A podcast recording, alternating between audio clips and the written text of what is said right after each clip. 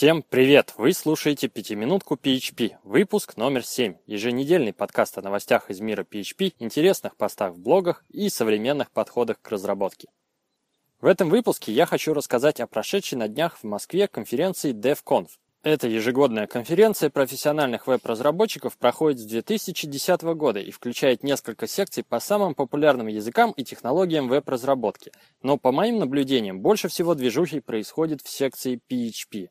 В этом году все началось с доклада Дмитрия Стогова, одного из ведущих разработчиков PHP и лидера проекта PHP-NG, с обзором изменений в PHP 7. Про новые фишки PHP 7 уже были статьи на Хабре, и я кое-что рассказывал в предыдущих выпусках подкаста. Но позволю себе еще раз сделать краткий обзор, ведь повторение – мать учения. А подробности из доклада Дмитрия вы сможете посмотреть в файлах презентации на сайте DevConf. Прямая ссылка будет в шоу-нотах. Итак, в PHP 7 нас ждет новый уровень производительности, опциональный тайхинтинг для скалярных аргументов и указание типа значения возвращаемого функции. Нам будут доступны 4 предопределенных скалярных типа bool, int, float, string, а классы с такими именами теперь запрещены, так же как и классы с именами false, true и null. Engine exceptions вместо фатальных ошибок. Улучшение в парсере благодаря использованию абстрактного синтаксического дерева и, как результат, исправления неконсистентности в синтезисе доступа к переменным. Анонимные классы.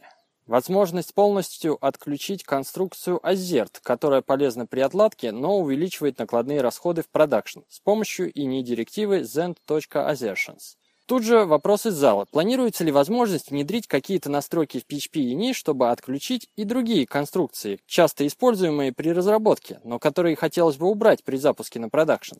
Ответ таков, что мы можем наши отладочные вызовы заключить внутрь вызова assert, и при отключении последнего в PHP NI наши отладочные вызовы также перестанут вычисляться. Вложенные генераторы и конструкция yield-from, что позволит разбить генераторы на более простые части, а также поддержка return в генераторах.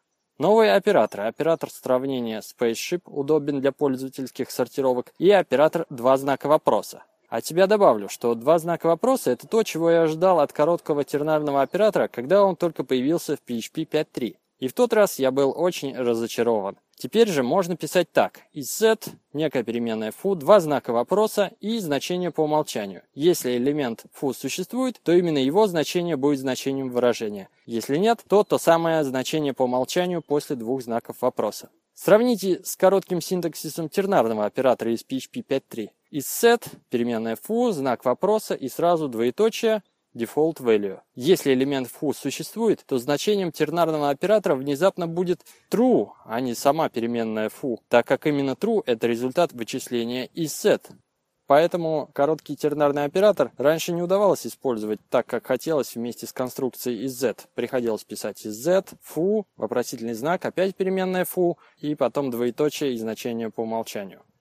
Новые функции random bytes, random int, int div, целочисленное деление, preg, replace, callback array, closure call. Последнее самое интересное. Closure call позволяет выполнить анонимную функцию, привязав ее к какому-то объекту. Новый класс Intel char. Escape – последовательность для Unicode символов. Например, можно написать echo и в кавычках обратная косая черта, U и в фигурных скобках 16-ричный код Unicode символа. Чистка поведения for each, list, switch, default, деление на ноль, конвертации none и infinity, сдвиг. Тут лучше посмотреть презентацию, много мелких деталей. Конструкторы в стиле PHP 4 теперь deprecated, но пока работают. Еще один интересный трюк. Можно скомпилировать специальную версию PHP для профилирования, затем запустить веб-приложение под этой версией, результаты профилирования будут записаны на диск, после чего нужно скомпилировать PHP заново с использованием этих результатов профилирования. Получается специальная сборка, оптимизированная под конкретный PHP-код. Тесты на WordPress показали увеличение производительности на 8%.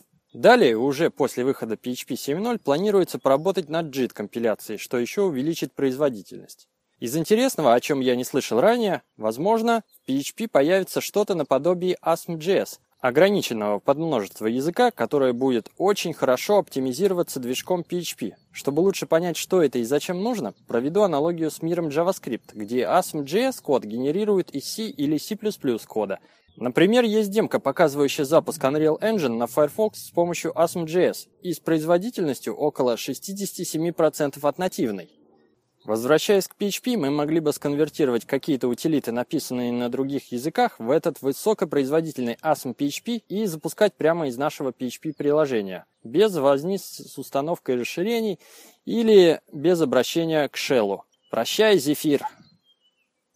Следующий доклад от Максима Кочкина о выборе стандарта кодирования в команде PHP-разработчиков Mamba. Казалось бы, что тут можно сказать, если у нас уже есть PSR1 и PSR2? Ну или для мамонтов есть стандарты кодирования вроде PIR, Zend и другие. Ответ содержится в ключевой фразе всей презентации. Ни один стандарт не содержит правила для всех спорных ситуаций. Максим показывает много интересных примеров и предлагает план действий, который был опробован в Mambia. А в реализации этого плана помогут такие инструменты, как PHP Code Sniffer, PHP Storm с функцией Reformat Code, PHP CS Fixer от создателя Symfony и PHP Code Formatter от Badu. Доклад про демонизированный PHP даст несколько общих советов, когда стоит и когда не стоит писать демонов на PHP, и обзор некоторых подводных камней. Но как именно писать демона на PHP осталось за кадром. Краткий ответ, так же как и на C или C++. На мой взгляд, эта презентация больше для тех, кто уже в теме и хочет почитать про нюансы и те самые подводные камни. Про инверсию зависимости и DDD от Ивана Матвеева – это хлеварная тема про MVC и Action Domain Response Pattern, который я упоминал во втором выпуске подкаста. К сожалению, на сайте конференции нет ссылки на слайды презентации, а там были наглядные примеры кода. В целом, лично я рекомендую ознакомиться с самой идеей Action Domain Response, если вы еще не в курсе, и прилагаю ссылку на оригинальную статью по этой теме от автора Паул М. Джонс.